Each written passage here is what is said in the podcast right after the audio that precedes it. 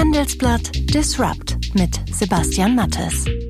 Hallo und herzlich willkommen zur 28. Ausgabe von Handelsblatt Disrupt, dem Podcast über neue Ideen, Disruption und die Macher der digitalen Welt. Mein Name ist Sebastian Mattes und wir melden uns diese Woche wieder aus unserem Podcast-Studio hier in Düsseldorf.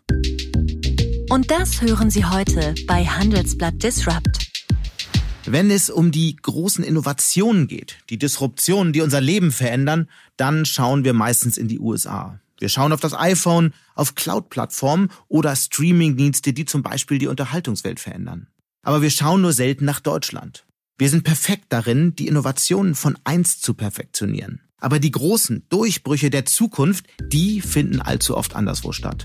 Das soll sich ändern, findet mittlerweile sogar die Bundesregierung und hat daher die sogenannte Agentur für Sprunginnovationen ins Leben gerufen. Sie soll dabei helfen, technische Disruptionen in Deutschland zu fördern.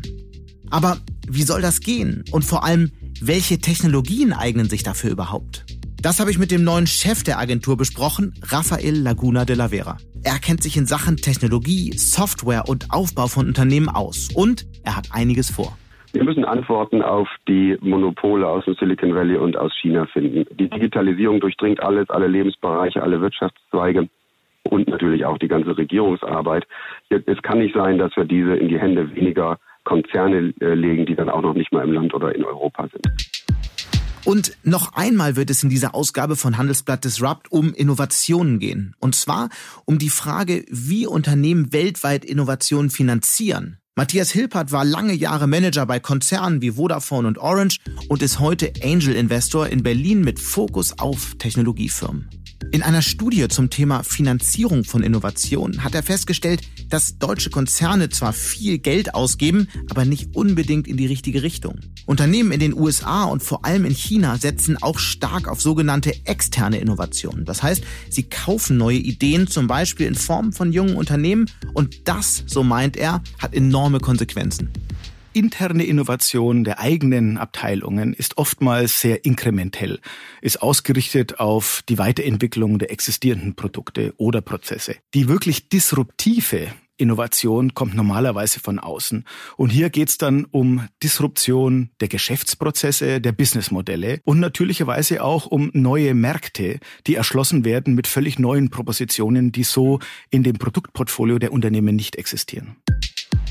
Wenn es um Technologien geht, in denen Europa und vor allem Deutschland gute Chancen hat, dann fällt immer wieder das Stichwort 3D-Druck. Mehr als 25.000 Besucher sind diese Woche auf die Messe Formnext nach Frankfurt gekommen, um die neuen Möglichkeiten dieser Technik zu bestaunen. Mein Kollege Bert Frönthoff hat sich die Details und vor allem die wichtigsten Innovationen in dem Feld angeschaut eine Airline wie Etihad, ne, die haben gerade mit dem deutschen Anbieter EOS, das ist so der führende und weltweit sogar führende Anbieter in dem Bereich, der aus Kreiling bei München kommt. Mit dem haben sie ein gemeinsames 3D-Labor eröffnet mhm. oder der 3D-Produktion, wo eben ganz individuell zugeschnittene Teile für die Kabinen der Etihad-Maschinen hergestellt werden. Sie hören Handelsblatt Disrupt und nach einer kurzen Werbeunterbrechung sind wir zurück. Viele Anleger wollen, aber tun's nicht. Nachhaltig investieren. Das ist ein Ergebnis der aktuellen Schroders Global Investor Study unter 25.000 Teilnehmern weltweit.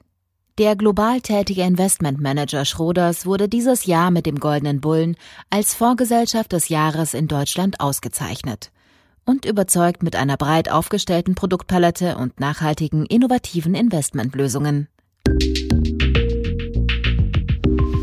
Um bahnbrechende Technologien made in Germany zu fördern, hat die Bundesregierung dieses Jahr eine neue Institution ins Leben gerufen. Sie heißt Agentur für Sprunginnovationen. Seit einigen Monaten ist auch klar, wer sie leiten wird, und zwar Rafael Laguna de la Vera. Als CEO von Open Exchange, wo er mit seinen 270 Mitarbeitern an disruptiver Open Source Technologie arbeitet, weiß er genau, welche Innovationen erfolgsversprechend sein können und die soll er nun für die Bundesregierung finden, fördern und mit Finanzierung versorgen. Hallo, Herr Laguna. Hallo. Sie haben ja vom reinen Unternehmertum, wo Sie sich vor allem um Open Source kümmern, zu einer staatlichen Agentur umgesattelt, die mit einem ziemlich schwammigen Auftrag in den nächsten zehn Jahren eine Milliarde Euro verteilen soll. Was machen Sie da genau und warum haben Sie sich für diesen Schritt entschieden? Auch so schwammig ist der Auftrag eigentlich nicht. Ne? Ich soll ja äh, Deutschland wieder ermöglichen, Sprunginnovationen nicht nur zu machen, sondern diese auch wirtschaftlich, den wirtschaftlichen Nutzen in diesem Land umzusetzen. Das ist schon sehr konkret. Die Frage ist natürlich, wie kommt man dahin? Wie kann man solche Innovationen finden, fördern und auch dafür sorgen, dass der wirtschaftliche Nutzen hier verbleibt? Mhm. Das ist die eigentliche Aufgabe. Und das ist äh, das, was ich hier designe und dann auch bauen werde. Aber kann man so einen Job eigentlich wirklich in Teilzeit machen? So eine große, wichtige Aufgabe. Sie leben ja in Köln, die ähm, Agentur wird in Leipzig sitzen. Geht das überhaupt räumlich und zeitlich zusammen? Also die Agentur wird sowieso sehr stark verteilt arbeiten. Ich glaube, die, die, diese Standortwahl der Agentur, ich habe ja da letztlich die Entscheidung getroffen zusammen mit den Ministern, äh, die war ein bisschen, ein bisschen sehr hoch gespielt, getrieben aus vorangegangenen Geschichten. Äh, die Agentur wird, wird 30 bis 50 Leute haben und Projekte im ganzen Land machen. Also man ist im Grunde genommen ein glorifiziertes Reisebüro für Genies. So könnte man das auch formulieren. Äh, also wo man da ist, Köln ist verkehrsgünstig, Leipzig ist verkehrsgünstig, äh, da sehe ich eigentlich kein Problem. Kann man das in Teilzeit machen? Auf Dauer nicht ich denke, da, da muss ich sehen, dass ich, äh, dass ich mich da weiter befreie. Viele die sich, die, die das erste Mal von der Agentur hören oder gehört haben, stellen sich wahrscheinlich folgende Frage. Und die würde ich Ihnen auch gerne jetzt mal stellen. Was ist eigentlich eine Sprunginnovation? Also ganz kurz, das Leben ist danach nicht mehr so wie vorher. Es verändert unsere Lebensbereiche, es verändert, es verändert Wirtschaftsbereiche und man kann sich eigentlich hinterher nicht mehr vorstellen, wie das Leben vorher war. Ich habe gerne das Auto als Beispiel genommen. Gucken Sie sich mal Bilder von Städten vor dem Auto, nach dem Auto an. Es sind ganze Wirtschaftszweige entstanden und noch heute sind 20 Prozent unserer Wirtschaftsleistung aus der Automobilindustrie und sogar 50 Prozent des Exports. Das ist mal so eine richtig amtliche Sprunginnovation. Die letzten, die uns betreffen, wovon manche ja noch das Vorher und Nachher kennen, ist das Internet und das Smartphone. Wenn Sie heute schauen, wie die Menschen sich durch die Stadt bewegen, äh, 80 Prozent gucken ja ständig auf ihre Smartphones und laufen vor Laternenzähle. Wenn man im Zug sitzt, in der Schlange steht, man wendet den Blick ja gar nicht mehr ab, wenn Sie mal die Zeiten, die Sie damit verbringen, sich anschauen. Wenn Sie die Dienste, die Sie benutzen, sich anschauen, wie wir Tickets kaufen, wie wir navigieren, wie wir, wie wir U-Bahn fahren, wie wir unsere News äh, kriegen, alles ist anders geworden. Das ist eine massive Sprunginnovation, die das Internet, was eine vorhergehende Sprunginnovation war, mit einem kleinen tragbaren Computer mit einem großen Display verbunden hat.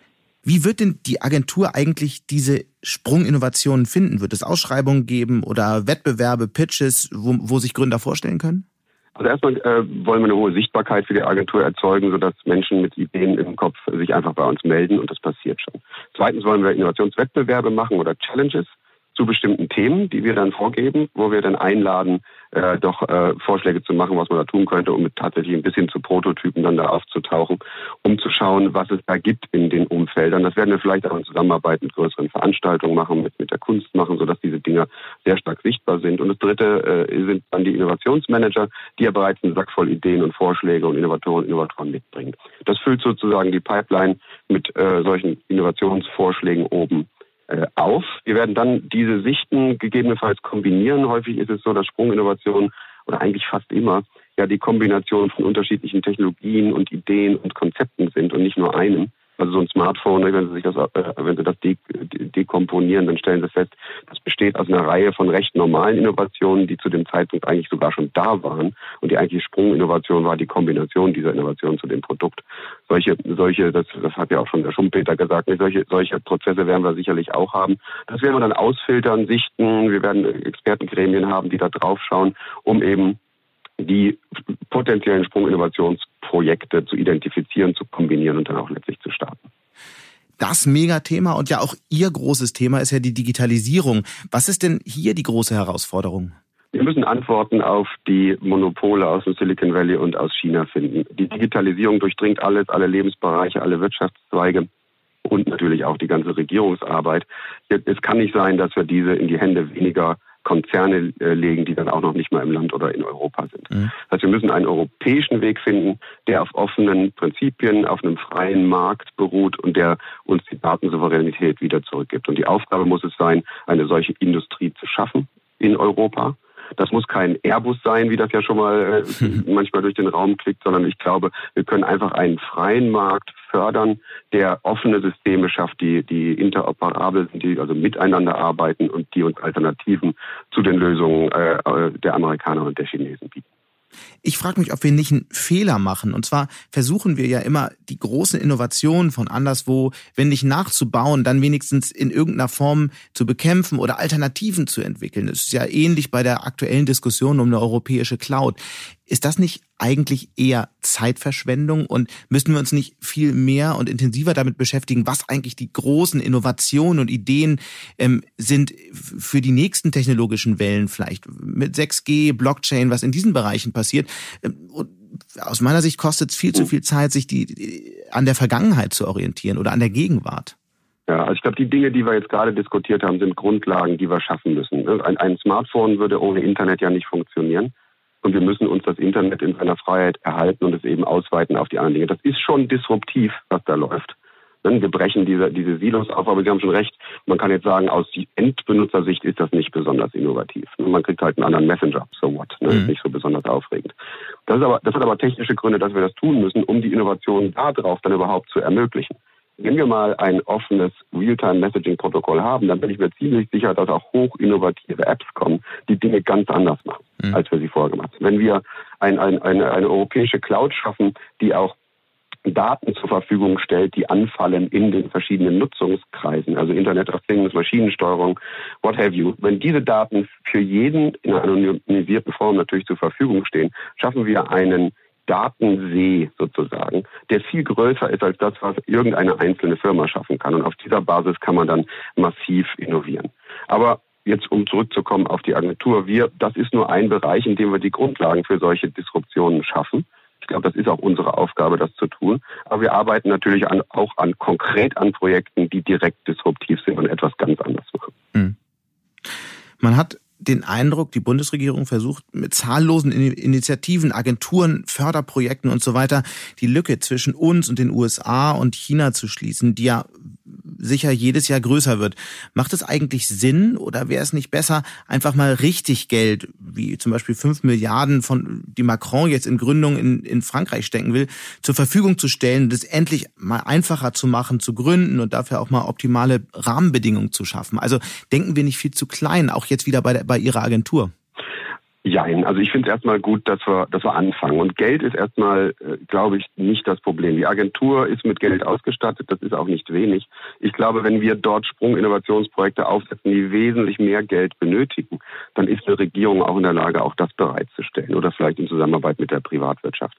Ich habe über, über die Menge des Geldes mache ich mir in der Agentur im Augenblick wenig Sorgen. Das kommt dann erst, nämlich was passiert, wenn wir denn mal erfolgreiche Sprunginnovationen geschaffen haben dann müssen wir die ja irgendwann mal aus, dem, aus den Klauen der Agentur sozusagen freilassen und in den freien Markt geben. Wenn die dann sofort weggeschnappt werden von US- oder chinesischen oder saudischen Fonds oder Firmen, dann haben wir ja auch mit Zitronen gehandelt. Und ich glaube, da setzt das dann an, was Sie gesagt haben. Wir müssen äh, für Firmen, die dann bereits größer sind und die, die kritische Technologien haben, die wir hier halten wollen, müssen wir große Geldtöpfe bereitstellen, die dafür sorgen können, dass der wirtschaftliche Nutzen eben auch hier verbleibt, mhm. in Konkurrenz zu diesen riesen Geldtöpfen, die von außen kommen. Und da sind 5 Milliarden übrigens bei weitem nicht genug. Wir ja, haben da genau. ja mit Konkurrenten zu tun, die die 100 Milliarden haben, wie der Vision Fonds von Softbank, über den wird zwar jetzt etwas gelacht wegen der Pleite mit WeWork, aber da, da, da ist richtig Geld unterwegs. Ja, genau. Das Allein die auch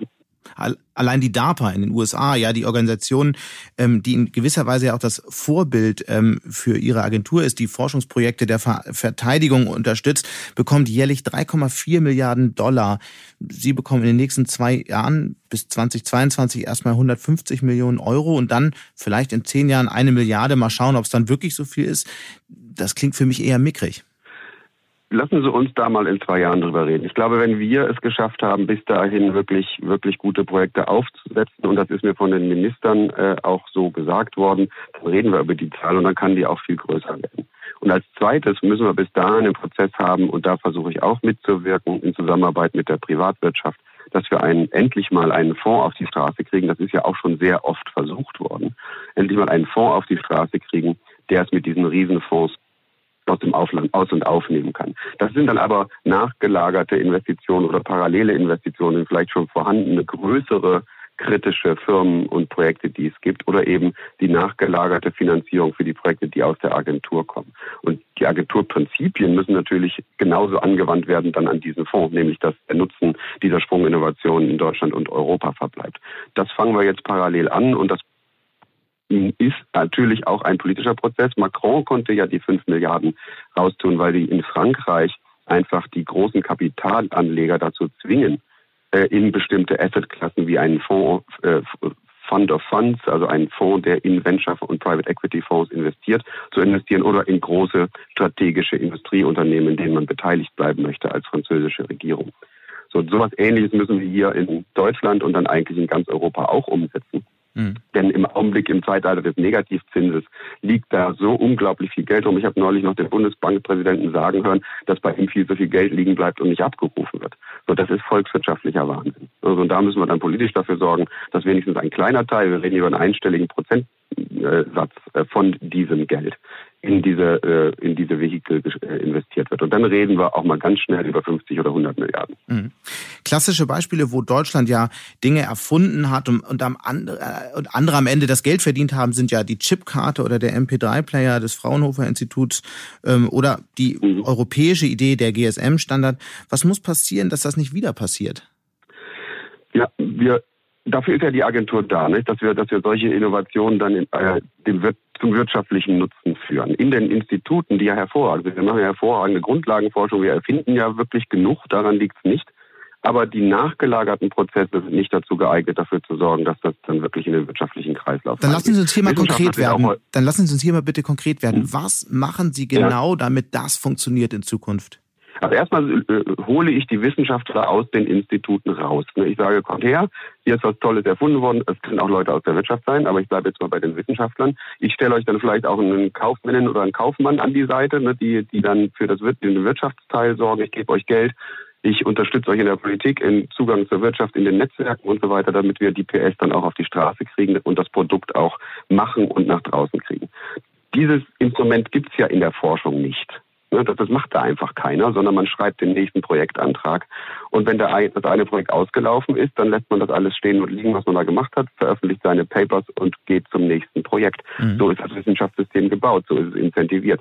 Und gibt es Ausnahmen, ne, also wie Unternehmertum zum Beispiel, davon haben Sie gehört, und auch eigentlich einige Unis wie die RWTH Aachen, die, die dann ja Ausgründungen produzieren. Aber wenn Sie das mal alles zusammenzählen, ist das verschwindend gering. Diese Quote müssen wir erhöhen. Dafür ist die Agentur ein Instrument. Aber natürlich könnten wir auch was in der Wissenschaftspolitik machen, dort den Übergang in die Wirtschaft zu erleichtern und vor allen Dingen auch zu incentivieren. Hm.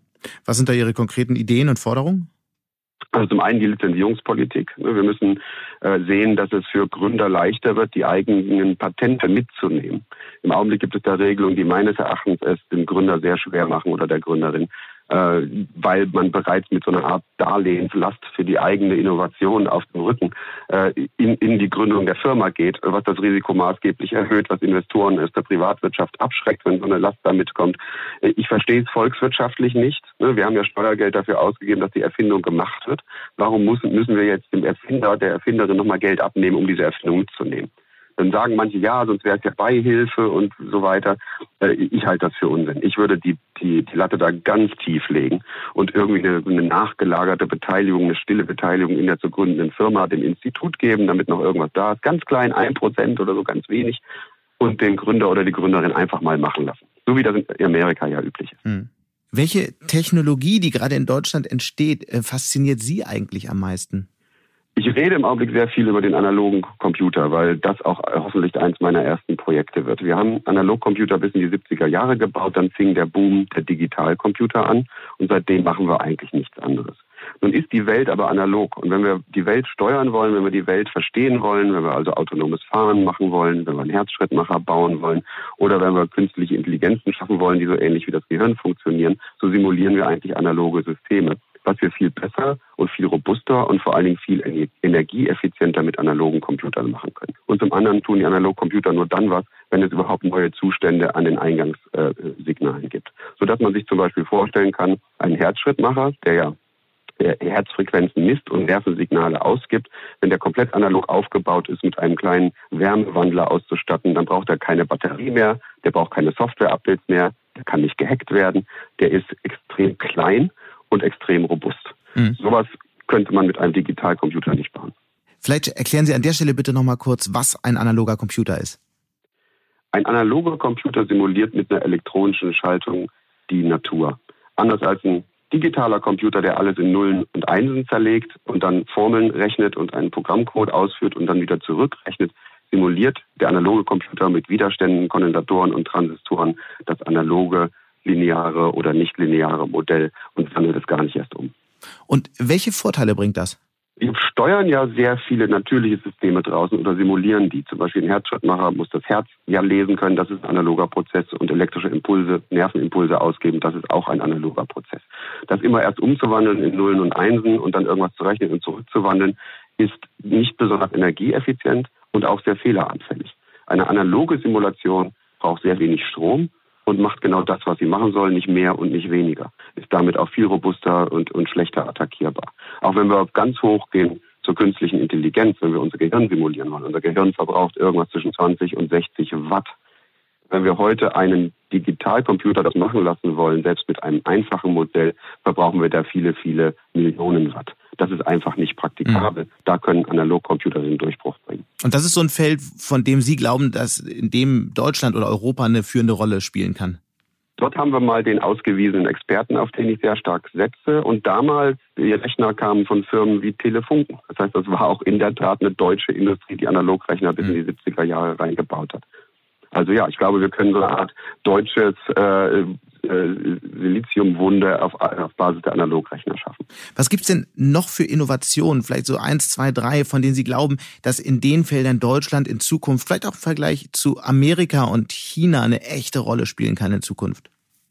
Also wie gesagt, wir haben ja sehr viel Talent und Fähigkeit und auch fantastische Industrieumgebung und Wissenschaftsumgebung im Bereich der Fertigung. Das heißt, wenn immer es etwas wirklich zu produzieren gibt, ist Deutschland immer noch Weltspitzenklasse. Das sehen wir ja auch daran, dass Elon Musk nun ein, ein Tesla-Werk nach äh, Brandenburg bauen mhm. möchte. Mhm. Das hat schon seinen Grund. Hier sitzt man im richtigen Umfeld. Das heißt, ich habe ja eben über äh, das, die ganzen Umweltthemen gesprochen. Da produziert man Großanlagen, Kleinanlagen, Energiespeicher, äh, Recyclingmaschinen und so weiter. Diese auf dieses äh, auf diese Plattform aufzusetzen und das zu machen, ist, denke ich, eine unglaubliche Stärke in Deutschland. Und das dann industrialisiert äh, in eine Großfertigung zu bringen, das können wir einfach gut. Also auch die Kombination zwischen Digitalisierung und Industrialisierung. Ja, ganz genau, ganz genau. Und, und äh, eigentlich, ne, wenn wir, wenn wir, wenn wir, ich habe ja eben über Analogcomputer geredet, da werden wir ja sehr viel spezialisierte Anwendungen haben und spezialisierte Geräte bauen, also Herzschrittmacher, äh, der, der Steuerungs, die Steuerung für autonomes Fahren und so weiter. Das sind, das sind ganze Subsysteme, die wir bauen können. Und ich meine, wir haben eine Bosch, eine Scheffler und wie die alle heißen, die auf sowas spezialisiert sind oder eine Braun für Medizintechnik. Äh, da denke ich, dass sobald die Erfindung dann mal gemacht ist und erwiesen ist, dass das geht und diese äh, große Vorteile hat, das dann in, in, in, zu industrialisieren, ich glaube, da sind wir Weltmeister. Und blicken wir mal in einen Zeitraum von fünf Jahren vielleicht. Woran würden Sie dann messen, dass Sie bis dahin erfolgreich waren? Also wie viele Sprunginnovationen haben Sie bis dahin vielleicht nicht auf den Weg gebracht, aber ähm, entdeckt vielleicht? Äh, ich, ich, ich sag's mal, ich sag's mal andersrum. Äh, wir müssen schon ein paar Mal gescheitert sein. Das wird natürlich ein bisschen anders werden. Nee, also für uns in Deutschland. Wir wollen, äh, ja, schwer für uns in Deutschland, aber wir müssen es uns erlauben zu scheitern. Und in, jetzt vielleicht nicht in fünf Jahren, aber in zwei Jahren werden wir wahrscheinlich in der Situation sein, wo wir vielleicht sechs, sieben, acht, neun, zehn Projekte aufgesetzt haben und zwei, drei werden vielleicht schon gescheitert sein. Wir wollen auch schnell scheitern, wenn wir merken, dass das nicht klappt, um nicht äh, Geld zu verbrennen. Aber noch keins ist erfolgreich. Also wir werden da auch so ein bisschen durch so ein Tal des Frusts durchgehen. Ich hoffe, das überleben wir dann auch äh, in der Kommunikation weil eben Erfolge dann meistens ein bisschen länger dauern. In fünf Jahren sollte das anders aussehen. In fünf Jahren sollten wir ein, zwei Erfolge sehen. Wir sollten irgendwas in der Gegend von 20 äh, 25, 30 Projekte aufgesetzt haben, wovon dann vielleicht schon zehn gescheitert sind. Bis dahin, wie gesagt, nicht schlimm. Und wir sollten die ersten Erfolge vorweisen können. Wir werden das auf jeden Fall mit großer Spannung verfolgen. Ganz herzlichen Dank für dieses Gespräch und herzliche Grüße nach. Wo sind Sie gerade? Paris? Jetzt sitze ich gerade in Paris, genau. Ganz herzlichen Dank und auf bald. Vielen Dank, danke fürs Gespräch. Tschüss. In unserem nächsten Gespräch geht es noch einmal um Innovation. Und zwar um die Positionierung deutscher Unternehmen auf dem Weltmarkt. Speziell geht es um eine sehr interessante Studie zum Thema Forschung und Entwicklung bei den DAX 30 Unternehmen im Vergleich zu ihren Wettbewerbern in den USA und China. Laut der Studie gibt Deutschland darin mal wieder kein gutes Bild ab. Sie ist deshalb so interessant, weil sie zeigt, wie unterschiedlich Unternehmen hier im Vergleich zu ihren Wettbewerbern an das Thema Innovationen herangehen. Darüber wollte ich mehr wissen und habe deshalb einen der Autoren zu mir ins Studio eingeladen. Matthias Hilpert ist mit seiner Firma MH2 Capital Angel Investor und investiert in frühen Phasen in junge Technologiefirmen. Er hat mit seinen Co-Autoren für die Studie Future Made in Germany untersucht, wie Konzerne weltweit an Innovationen herangehen. Dazu hat er analysiert, wie viel Geld die Unternehmen in interne Entwicklung stecken und wie viel in externe Innovationen durch Zukäufe junger Firmen oder Investitionen in Startups. Sein Fazit? Deutsche Konzerne sind für Zeiten technologischer Umbrüche nicht sonderlich gut aufgestellt. Hallo Herr Hilpert, schön, dass Sie hier sind. Vielen Dank. Hallo Herr Mattes. Bevor wir jetzt thematisch einsteigen, nochmal zwei Sätze zu Ihnen. Sie haben in Ihrem Leben ja in der Telekommunikationsbranche gearbeitet, dann in Unternehmen investiert. Heute stehen Sie hier. Vielleicht erzählen Sie doch mal in zwei, drei Sätzen, wie, wie ist Ihr bisheriges Leben verlaufen und warum unterhalten wir uns hier heute? Sehr gerne. Ähm, ich glaube, man muss anfangen mit dem Studium. Ich habe in Nürnberg, Edinburgh und auch München Betriebswirtschaftslehre, Philosophie, ein bisschen künstliche Intelligenz studiert habe dann aus der Uni heraus mein erstes Unternehmen gegründet. Das war das erste Portal für Mobiltelefone äh, und bin damit sozusagen in die Telekommunikationsindustrie eingestiegen. Habe da 20 Jahre verbracht weltweit, äh, auch für Unternehmen wie Vodafone und Orange und äh, bin jetzt hauptsächlich auf Investments fokussiert und hier hauptsächlich auf Technologieinvestments in Europa. Und nun haben Sie eine, wie ich finde, sehr spannende Studie rausgebracht. In dieser Studie vergleichen Sie insbesondere, wie viel Geld Unternehmen für interne Forschung und Entwicklung ausgeben und wie viel für externe. In vielleicht ganz einfachen Worten, was ist eigentlich der Unterschied? Externe Innovation ist Innovation, die insbesondere außerhalb des Unternehmens passiert. Und interne Innovation ist Innovation innerhalb des Unternehmens, hauptsächlich die Forschungs- und Entwicklungsabteilungen der Unternehmen. Und nennen Sie mal ein Beispiel für externe Innovation? Wir haben drei verschiedene Bereiche in der externen Innovation identifiziert. Nummer eins ist Corporate Venture Capital. Nummer zwei ist die Akquisition von innovativen Unternehmen. Und Nummer drei sind Aktivitäten mit Startups. Normalerweise unter Incubation oder Acceleration benannt. Und warum ist es jetzt wichtig, sich überhaupt mit der Frage zu beschäftigen, äh, wie Unternehmen Innovationen finanzieren? Heute äh, sieht man eine Entwicklung, dass äh, mehr und mehr Unternehmen auch externe Partner in ihre Innovationsprogramme mit reinnehmen. Und äh, ich habe insbesondere in China da sehr tolle Erfahrungen gemacht. Äh, in China äh, merkt man, dass fast bis zu 50 Prozent der Budgets in Innovation auf externe Innovation gelegt wird und damit natürlich auch ein ganz großer Fokus außerhalb des Unternehmens ist. Mhm. Vielleicht dann nochmal auf die Studie zurückzukommen. Was sind denn die zentralen Ergebnisse? Wie unterscheiden sich zum Beispiel die Innovationen in deutschen Unternehmen von denen in, wie Sie gerade sagen, China oder den USA? Wir haben in der Studie die letzten zehn Jahre der 30 DAX-Unternehmen untersucht und haben 404 äh, Milliarden Investitionen in Innovation registriert. Von diesen 404 Milliarden sind 96 Prozent in interne Innovation gegangen und nur 4 Prozent in externe Innovation. Mhm. Das klingt per se wenig und deswegen haben wir uns gedacht, äh, lassen Sie uns doch mal die Wettbewerber oder Peers der Unternehmen in USA und in China angucken. Und wir haben herausgefunden, dass äh, die USA bis zu neun Prozent externe Innovation budgetiert und natürlicherweise auch in China, wie gerade angedeutet, bis zu 50 Prozent in externe Innovationen gehen. Und das ist sicherlich äh, ein sehr, sehr großer Wert. Da sind ja jetzt erstmal ziemlich, also große Zahlen, aber auch abstrakte Zahlen. Was hat denn das aus Ihrer Sicht für Folgen?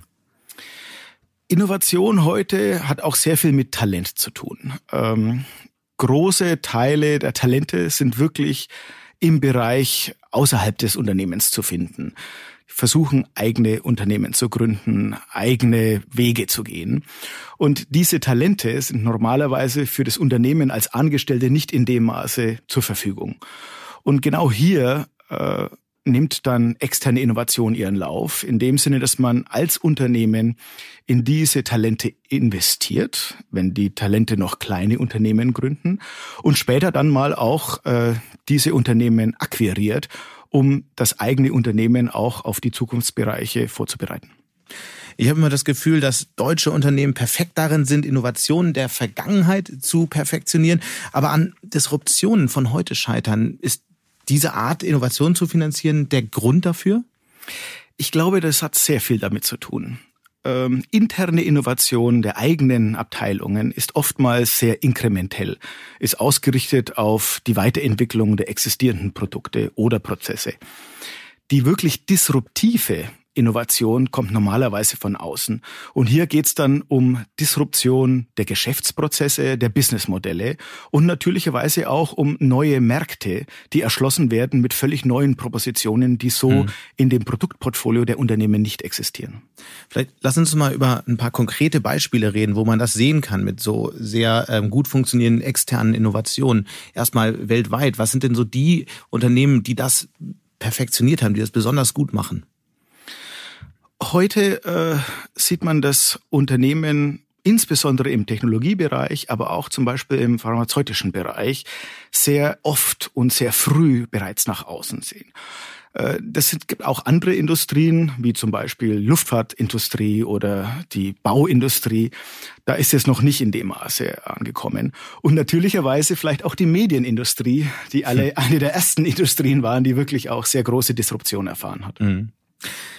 Was würden Sie denn Unternehmen raten? Es ist ja, macht ja jetzt keinen Sinn, einfach mehr Geld dafür auszugeben, irgendwelche Unternehmen zu kaufen, wenn man eine ganz andere Kultur hat. Also wie, wie, wie verändert man sich dann als Unternehmen?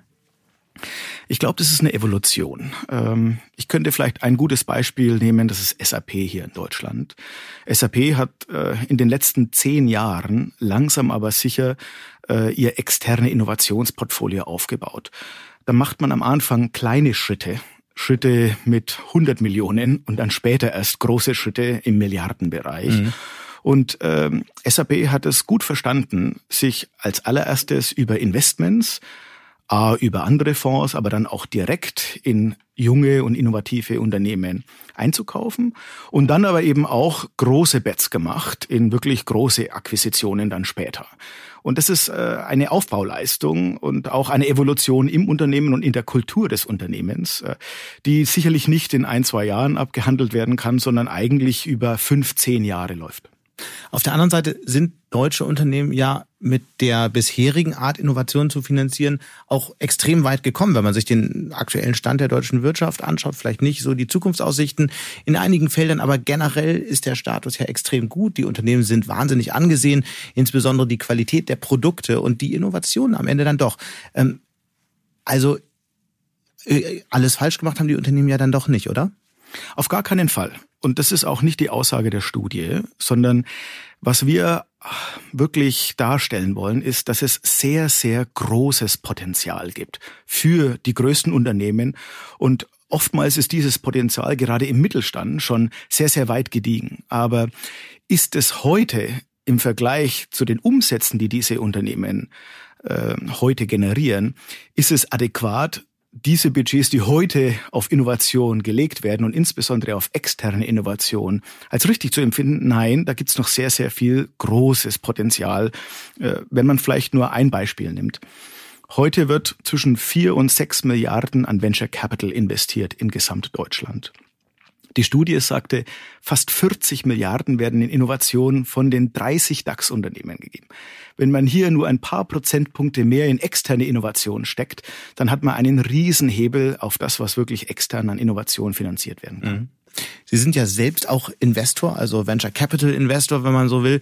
Ähm, was wollen Sie eigentlich mit dieser Studie bezwecken? Ich möchte ganz gerne, dass das europäische und insbesondere das deutsche Ökosystem wirklich einen ganz großen Schritt nach vorne kommt. Und die Beteiligung der großen Unternehmen, der DAX-Unternehmen in diesem Ökosystem gibt einen wirklich sehr, sehr großen Schritt. Das passiert schon heute und sicherlich seit 2015 mehr und mehr.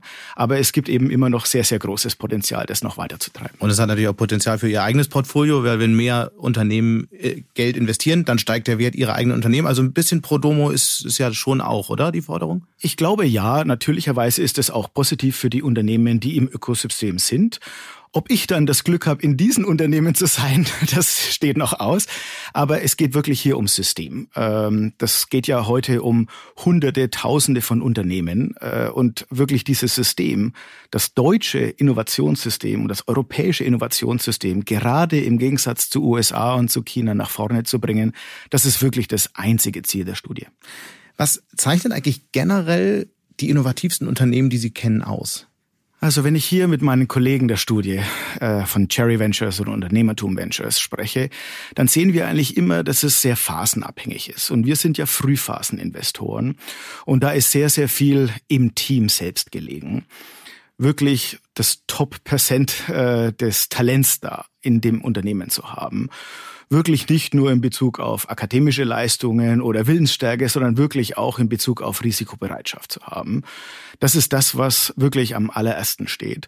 Und dann natürlich auch innovative, wirklich neuartige Propositionen. Propositionen, die im Vergleich zu heute Dinge ermöglichen, die überhaupt vorher noch nicht möglich waren.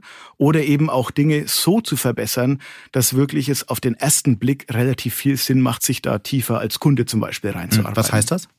Naja, äh, vielleicht ein Beispiel. Ähm, ein Portfoliounternehmen von mir macht maschinelle Übersetzung. Diese ähm, Verbesserung, die dadurch existiert, bedeutet, dass man das anbieten kann für die Hälfte der Kosten, für 30 Prozent des Zeits, der Zeitaufwande und natürlich auch noch bessere Qualität bekommt. Das sind wirklich große Schritte nach vorne, die über Technologie gefahren werden und die dann auch äh, sehr großes Interesse bei den Kunden bekommen. Mhm, jetzt haben wir über Unternehmen der frühen Phase gesprochen. Äh, schauen wir mal in die späteren Phasen. Also wie kriegen das Unternehmen hin, über eine lange Zeitraum immer wieder ähm, innovativ zu bleiben, ähm, vorne mit dabei zu sein und eben nicht irgendwann vom Markt zu verschwinden, wie leider so viele? Ich glaube, auch hier gibt es sehr viel weiche Faktoren, Kulturfaktoren. Man muss in der Unternehmung eine Kultur schaffen, die wirklich sich selbst permanent hinterfragt. Ein gutes Produkt, eine gute Proposition und die auch weltweit auszurollen, kann natürlich dann nur ein Schritt sein, sondern man muss auch weiter neben diesem Produkt auch Innovation betreiben und diese Innovation auch hochkommen lassen. Mhm. Das ist wieder ein Startup im Startup sozusagen und das über viele Jahre und über viele verschiedene Bereiche hinweg ist nicht ganz trivial und deswegen auch sehr, sehr schwer zu erreichen für die allermeisten. Mhm. Nennen Sie doch mal ein konkretes chinesisches und ein typisches deutsches Beispiel für, für unterschiedliche Finanzierung von Innovationen. Ähm, ich glaube, in China gibt's natürlicherweise Alibaba und Tencent, äh, die sehr, sehr stark in der Presse und auch in der allgemeinen Wahrnehmung existieren. Aber es gibt noch ein Versicherungsunternehmen, Ping An zum Beispiel. Mhm die sich als Versicherungskonzern wirklich völlig neu erfunden haben und die Technologie heute neben das Versicherungsgeschäft stellen, die zum Beispiel für ihre Kunden Cloud-Services anbieten und auch selbst sehr, sehr stark in Technologie investieren, um auch das Versicherungsgeschäft selbst zu transformieren. Und das funktioniert sehr, sehr stark über externe Innovation, also über das Investment und auch den Aufkauf von Unternehmen, die in diesen Bereichen tätig sind. Das ist in meinen Augen eines der besten Beispiele, insbesondere auch außerhalb der äh, Technologieindustrie, die aus China kommt. Mhm. Okay. Und so ein typisch deutsches? Ich würde sagen, in Deutschland hatten wir ja schon mal über SAP gesprochen. Das ist sicherlich äh, der Best Practice Beispiel. Aber es gibt auch viele andere Beispiele. Vielleicht die Allianz ist äh, auch ein ganz gutes Beispiel im Versicherungsbereich hier, wo wir heute mit Allianz X äh, eine, ein Teil des Unternehmens haben, das über eine Milliarde investiert in externe Innovation, insbesondere im Bereich Venture Capital, aber eben auch Akquisitionen mittlerweile.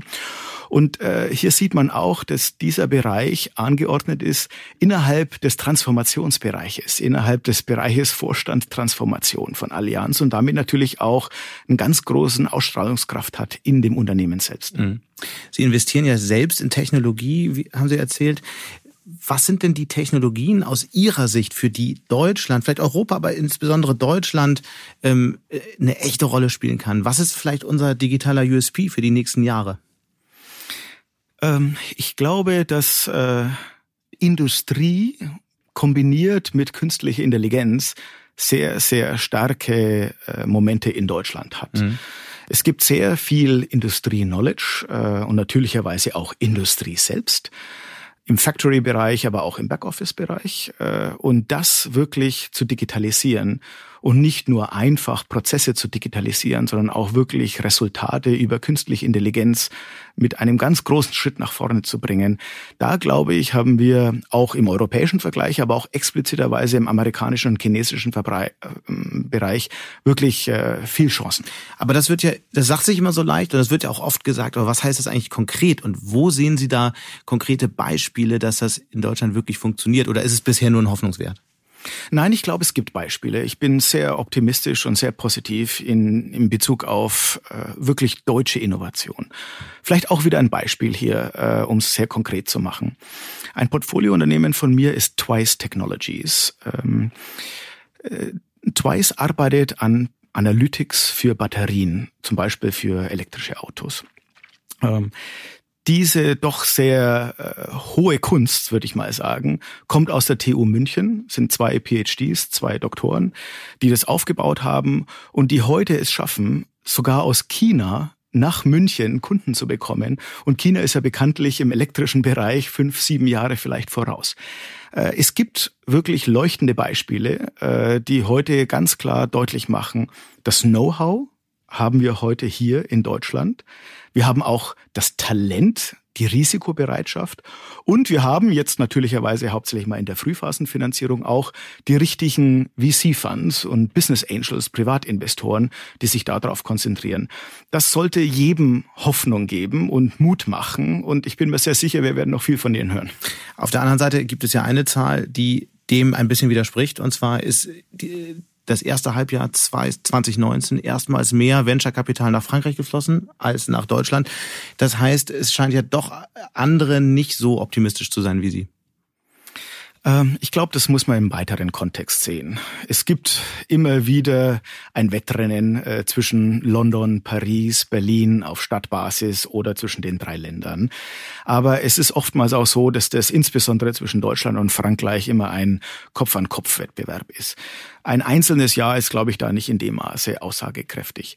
Was aber sehr wohl aussagekräftig ist, ist, wenn man die Entwicklung innerhalb von Deutschland sieht. Äh, wir haben letztes Jahr circa vier Milliarden in Venture Capital investiert und wir werden höchstwahrscheinlich bei sechs Milliarden dieses Jahr landen. Und wir sind sicherlich damit auch auf einem sehr, sehr guten Wachstumspfad. Es gibt noch viel zu tun, gar keine Frage. Politisch, aber natürlicherweise auch vielleicht von den Unternehmen selbst, hier noch mehr zu investieren, also sprich den DAX-Unternehmen, über die wir gesprochen haben.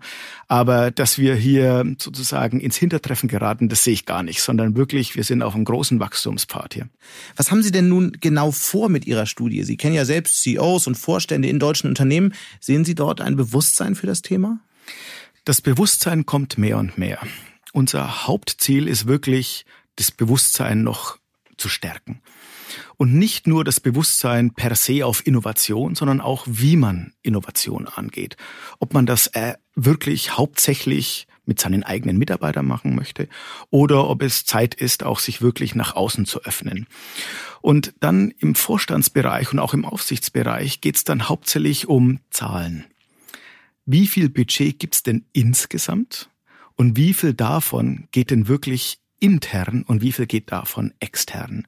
Das sind die Fragen, die heute oftmals gar nicht in dem Maße explizit gestellt werden, die aber sehr, sehr notwendig sind, mhm. um wirklich da einen großen Hebel auch ins Richtung externe Innovation zu bekommen. Aber jetzt mal Hand aufs Herz. Was heißt das eigentlich? Heißt es aus Ihrer Sicht, wenn ich geringe externe Investitionssummen ausgebe, dann bin ich langsamer, hab's schwerer bei Disruption? Ich glaube, es ist äh, immer eine Frage des Investments, natürlicherweise. Aber dann nicht nur. Natürlich muss das Investment auch gut exekutiert werden, gar keine Frage. Aber es fängt an mit dem, mit der Größe des Investments. Wenn ich hier nur minimale Beträge ausgebe und nicht wirklich signifikante Beträge ausgebe, dann ist es sehr, sehr schwer, wirklich auch Exekution zu treiben. Heute, wie gesagt, haben wir 96 versus 4 Prozent. Wir empfehlen, die vier Prozent in Richtung zehn Prozent zu heben. Das ist vielleicht eine Verdoppelung, die in dem Maße nicht so wahnsinnig äh, groß erscheint, weil dann reden wir ja um 90 versus 10 Prozent. Aber wenn man das auf die Summen runterbricht, äh, dann reden wir um wirklich sehr, sehr große Summen und einen großen Hebel, den die DAX 30 Unternehmen auch hier für die deutsche Wirtschaft, für ihre eigene Innovation in Bewegung setzen können. Und welche Folgen hätte das dann? Ich glaube, die Folgen wären, dass wir mehr Innovation sehen, die wirklich auf disruptive Art geschieht, die auf Geschäftsmodelle, die auf Servicemodelle, die auf äh, wirklich zukünftige Märkte ausgerichtet ist. Äh, und diese Innovation brauchen wir, weil die Innovation wird gemacht möglicherweise eben nicht nur von deutschen Unternehmen, sondern auch von ausländischen Unternehmen. Und wir haben das Potenzial, wir haben das Know-how, wir haben das Talent. Warum machen wir es nicht selber? Herr Hilpert, ganz herzlichen Dank. Ich danke Ihnen. Vielen herzlichen Dank. Und zum Abschluss noch eine Innovation, die mich jedenfalls seit Jahren fasziniert. Es hieß ja immer, dass Verbraucher bald schon 3D-Drucker bei sich zu Hause haben werden, um sich Lampenschirme, Schrauben und alles, was sie sonst noch brauchen, einfach ausdrucken können. Danach sieht es bislang nicht aus. Doch wer genau hinschaut, der sieht, dass die Technik längst begonnen hat, die Industrie zu verändern und zumindest in diesem Bereich, der sich auch additives Manufacturing nennt, weil Schicht um Schicht Material aufeinandergelegt wird, sind vor allem deutsche Unternehmen gut aufgestellt. Mein Kollege Bert Frönthoff kennt die Details. Hallo Bert. Ja, hallo, grüß dich Sebastian. Beschreib doch mal an einem konkreten Beispiel, wie 3D-Druck in den nächsten Jahren Produktions- und Lieferketten verändern wird. Also man kann es, äh, Produkte werden ja momentan so hergestellt, dass sie aus vielen Einzelteilen bestehen, die aus ganz vielen unterschiedlichen Zulieferern und Regionen mhm. zusammen mhm. äh, äh, äh, kommen und, und teilweise auch lange Lieferwege hinter sich haben. Das kann man beim 3D-Druck komplett vermeiden, indem man die Teile einfach selber ausdruckt, dass man Schrauben selber ausdruckt, Kleinteile ausdruckt, moderne 3D-Drucker, die, die mittlerweile ein großes Fassungsvermögen haben, die Gegenstände von, von einer Länge von fünf Metern äh, Länge und zwei Meter Höhe äh, haben. Äh, also die Technologie schreitet so weit fort, dass man, dass man Zulieferungen, die man von weit her sonst äh, mhm. bezogen hat, einfach dann bei sich zu Hause im, oder in der Fabrik dann ausdrucken kann und dadurch eben diese Lieferzeiten verkürzt und die Produkte selber herstellen. Also schlechte Nachrichten für Zulieferer. Vielleicht reden wir mal über ein konkretes Beispiel, damit man sich das so ein bisschen besser vorstellen kann. Vielleicht aus der Automobilbranche, wo die Technik ja tatsächlich schon eingesetzt wird. Genau, bei den Autobauern wird, äh, äh, wird die Technik so genutzt, dass sie äh, in der Forschung und Entwicklung eine große mhm. Rolle spielt bisher, ne? weil man dann einfach geguckt hat, wie gestalten wir jetzt dieses Teil vom Auto, wie machen wir jenes und die Prototypen dafür dann per 3D-Druck gefertigt hat. Das geht, ist eine super Technologie dafür, weil man schnell äh, Dinge variieren kann, mhm. immer wieder neu ausdrucken Also man hat dann irgendwie ein, Fan, äh, ein Türteil ausgedruckt. Man hat ein Türteil mhm. und das passte vielleicht nicht oder man okay. hat gesehen, das möchte man irgendwie vielleicht aus einem Guss haben, mhm. dann kann man das mit einem 3D-Drucker machen ähm, oder oder oder man hat irgendwie Strömungswiderstände, äh, äh die mit, mhm. mit einem anderen Teil besser funktionieren. Also all diese Zusammenstellung, das schnell als, äh, äh, als Prototyp hinzubekommen, das ist mittlerweile Standard in mhm. der Autoindustrie. Aber es wird auch jetzt mehr oder mehr, äh, mehr, mehr und mehr wird, äh, wird es in der, in der, in der Serienproduktion auch eingesetzt. Ne? Das ist noch nicht im ganz großen Maßstab mhm. der Fall. Bei welchen Autos Aber zum Beispiel? Man sieht, ja, man sieht beispielsweise, jetzt kommt im November ein neuer Mini auf den Markt, ne? der so auch so einzelne Teile hat, äh, seins nur Zierleisten, seins Innenraumausstattung, ne? die man sehr individuell machen kann und die, ähm, die ideal sind, per 3D-Druck herzustellen. Also ich kann das im Internet vorher bestellen, wie meine Zierleiste aussieht. Und genau. der 3D-Drucker druckt es genauso aus, wie ich es genau, haben wollte. Mhm. Genau. Also das ist so ein, das ist ein Beispiel dafür. Und ähm, mittelfristig oder längerfristig wird es aber in der Automobilindustrie äh, viel tiefer noch reingehen, weil eben durch die 3D-Drucktechnologie es möglich ist, Teile einfach sehr viel, sehr viel leichter herzustellen. Du hast, du hast, und dieser Bedarf ist gerade bei der Elektromobilität sehr hoch. Ne? Die E-Autos brauchen mhm. Leichtbau und äh, Erklär mal in einem Satz, warum das, warum die Teile dann dadurch leichter werden? Weil sie nicht mehr aus verschiedenen Teilen zusammengeschraubt werden müssen. Also dass, dass diese ganze Montage entfällt letztlich und weil ähm, weil weil weil du da ganz spezielle Mischungen nehmen kannst, die die gleiche Festigkeit, ne, mhm. die gleiche Produkteigenschaft im mhm. Grunde haben, aber viel weniger, viel weniger Gewicht. Vielleicht nochmal in einem Satz für alle, die nicht wissen, wie 3D-Druck funktioniert. Da ist ja dann ein Laser oder eine äh, große Hitze ähm, und mit der werden verschiedene Schichten von Material aufeinander verschmolzen sozusagen, richtig?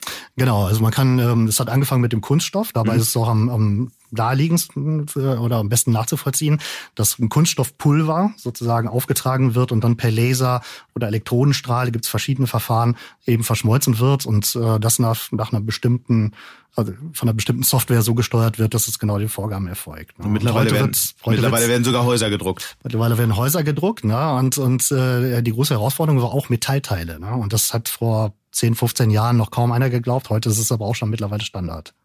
Lange glaubten Technologievisionäre ja, dass es nicht mehr lange dauert, bis jeder Mensch einen 3D-Drucker bei sich zu Hause hat und sich dann Schrauben, Lampenschirme Schirme oder sonst was man so gebrauchen kann, einfach ausdrucken kann. Dazu ist es bisher noch nicht gekommen. Warum eigentlich? Würdest du es machen?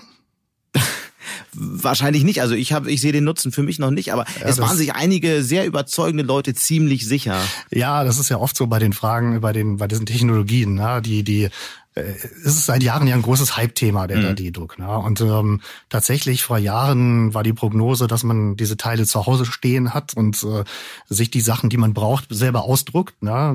Das ist natürlich eine Vision, die, die klingt immer verlockend, so ähnlich wie die sprechenden Kühlschränke oder die Kühlschränke, die selber Milch bestellen, sobald sie alle ist, ist auch nicht so eingetreten. Ich glaube, bei dem Thema muss man einfach mal sehen, wie bei den ganzen Technologiethemen, was ist eigentlich praktikabel und, und mhm. nicht alles, was man sich vorstellen kann, macht man letztlich auch oder macht der Kunde letztlich auch. Ne? Man bestellt also da war die Vision war immer, dass man mir geht ein Teller kaputt, ne? oder oder oder Gabel ist weg oder was. Und, und ich druck sie einfach neu ich aus. Ich druck sie neu aus. Genau. Macht man nicht, bestellt man dann doch bei Amazon oder geht dann doch ins Kaufhaus oder ja. so. Ne? Es ist dann doch praktischer. Stattdessen revolutioniert die Technik die Industrie. Du hast es ja anfangs schon ein bisschen beschrieben. Experten sagen, sie würde eine neue Ära der kundenindividuellen Massenfertigung einläuten.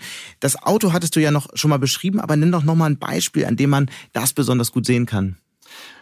Ja, ich glaube, bei der, bei der Luftfahrt wird es auf jeden Fall äh, ähm, weite Strecken nehmen, weil da bei der Luftfahrt äh, noch überschaubare Serienproduktionen sind. Mhm. Ja, das sind ja Bestellungen von 50, 100 Flugzeugen.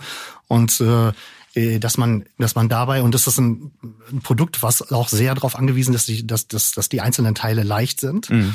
Und ähm, deswegen schon mal grundsätzlich sehr gut geeignet ist für den 3D-Druckeinsatz. Mhm. Ne? Und, und äh, deswegen wird es da auf jeden Fall mehr und tiefer in die bestehende Produktionskette einbezogen Und was für Teile werden dann da produziert? Auch gerade wenn, wenn man Kunden individuell mhm. äh, produzieren möchte? Zum Beispiel äh, für die Kabine, ganze Kabineninnenraum. Ne? Das mhm. wird auch heute schon gemacht. Ne? Eine, eine Airline wie Etihad, ne? die haben gerade mit dem deutschen Anbieter EOS, das ist so der führende und weltweit sogar führende Anbieter mhm. äh, in, die, in dem Bereich, äh, der aus, aus Kreiling bei München kommt. Ähm, mit dem haben sie ein ähm, äh, äh, haben sie ein gemeinsames 3D-Labor eröffnet mhm. oder 3D-Produktion, wo eben ganz individuell zugeschnittene Teile für die Kabinen der Etihad-Maschinen hergestellt werden. Ne? Also das heißt, je nach Designwünschen sozusagen kann das immer schnell äh, wieder wieder variiert werden.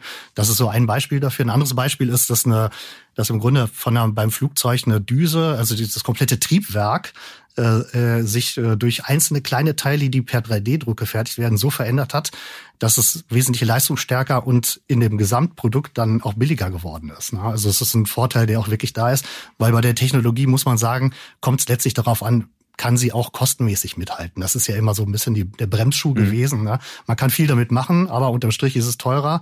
Und ähm, diese Grenze, wenn die mehr und mehr überwunden wird, dann hat diese Technologie auch eine viel größere Zukunft. Du hattest das Beispiel EOS genannt und es ist ja ein Beispiel von vielen. Deutschland gilt ja als Vorreiter bei der Technologie 3D-Druck. Ähm, woran liegt das eigentlich, dass Deutschland in dem Feld so stark ist? Ja, ich denke, das liegt daran, dass, dass Deutschland eben so eine sehr starke produktionstechnische Expertise hat. Ne? Also mhm. aufgrund der Industriefirmen, die wir haben und der produzierenden Firmen, auch wenn das nach und nach ins Ausland äh, verlagert wurde, ist eben dieses äh, Prozess- und das produktionstechnische Know-how in Deutschland extrem ausgeprägt. Wo werden denn Verbraucher die neue Technologie als erstes spüren, wenn sie schon nicht den Drucker zu Hause haben werden? Ja, das ist eine gute Frage. Ähm, ich denke, also der, der Traum, die Vision ist ja, dass die Produkte im Geschäft ausgedruckt werden. Ne? Mhm. Also dafür kann man ein Beispiel geben, Adidas. Ne? Adidas, äh, die Vision gibt's tatsächlich auch bei, ja. bei Adidas, dass man sagt, okay, ich gehe jetzt in, in den Laden rein, ne, ich möchte genau den Sportschuh haben, aber vielleicht nach meinen Wünschen designt oder mit der Technologie noch. Aber ein Massenprodukt ist es noch nicht geworden. Ein Massenprodukt ist nicht geworden. Also die Vision ist, dass man, dass man hingeht und sagt, okay, drucken wir dir jetzt aus, ne, wir haben es jetzt schön am Rechner zusammengestellt, mhm. kannst du dir in zwei Stunden abholen. Ne? Davon ist man natürlich meilenweit entfernt. Äh, zum einen, weil es noch viel zu lange dauert. Zum anderen sind es eben die Kosten. Ne? Mhm. Also Adidas sagt selber, ein Schuh aus dem 3D-Drucker kostet einfach dann 200, 300 Dollar. Ne? Und das heißt, äh, verglichen mit 50 bis 80, die man dafür bezahlt, wenn man sie so kauft im Geschäft. In welchen also Bereichen wird das noch möglich? Also über Schuhe haben wir gesprochen. Ja, ich denke, so im Konsumgüterbereich insgesamt muss man kann man, also alles, was, was Kunststoff äh, betrieben ist, im, im also Spielzeug Sportartikel, Spielzeug beispielsweise, ja. na, das kann man auf jeden Fall. Ich denke, da wird es der Konsument spielen. Ob es dann wirklich zu Hause auch nochmal äh, äh, eine neue Welle bekommt, mhm. dass man sich zu Hause was ausdruckt, weiß ich nicht. Also es ist vielleicht eher was für, äh, für, für für Leute mit, mit Hobbys, wo das gebraucht werden Gibt es irgendwas, wo du sagst, Mensch, das wird für mich, für mein Leben vielleicht einen Unterschied machen? Habe ich noch nicht drüber nachgedacht. Also ich kaufe die, ja, also ich weiß nicht, ob diese, diese ich glaube, der, der Schub muss daher kommen, dass man wirklich den Anspruch hat, ein individuelles Produkt haben zu wollen, vom mhm. Design her. Ne? Wenn man da Lust zu hat, na, man sieht das natürlich so bei Sneakern heutzutage, na, das ist, da will man ein eigenes, hat man gerne einen eigenen Schuh, der, der mhm. nicht der, nicht wie, wie bei jedem anderen aussieht mit den drei Streifen, sondern, sondern vielleicht dann wirklich eine individuelle Zusammenstellung haben könnte. Das könnte ich mir bei mir auch gut vorstellen. Alles klar, vielen Dank, Bert. Auf bald. Okay, danke dir. Und das war's dann auch schon wieder mit Handelsblatt Disrupt. An dieser Stelle noch ein kurzer Hinweis auf die neue Handelsblatt Disrupt LinkedIn-Gruppe, in der Sie, liebe Hörerinnen und Hörer, sich austauschen und kennenlernen können. Suchen Sie in den LinkedIn-Gruppen einfach nach Handelsblatt Disrupt. Wenn Ihnen unser Podcast gefallen hat, posten Sie es doch einfach in der Gruppe oder hinterlassen Sie eine Bewertung bei Apple Podcast. Sie können mir natürlich auch eine Mail schreiben an mattes.handelsblatt.com, Mattes mit zwei T und H. Oder bei Twitter, da bin ich wie immer unter smattes erreichbar, also Mattes mit einem S davor. Danke an dieser Stelle auch für die tatkräftige Unterstützung von Michael Schumacher und Migo Fecke und Regina Körner von der professionalpodcast.com, dem Dienstleister für Strategieberatung und Podcastproduktion. Wir melden uns nächste Woche Freitag wieder. Bis dahin wünsche ich Ihnen eine schöne Woche und interessante digitale, aber natürlich auch analoge Zeiten. Ihr Sebastian Mattes.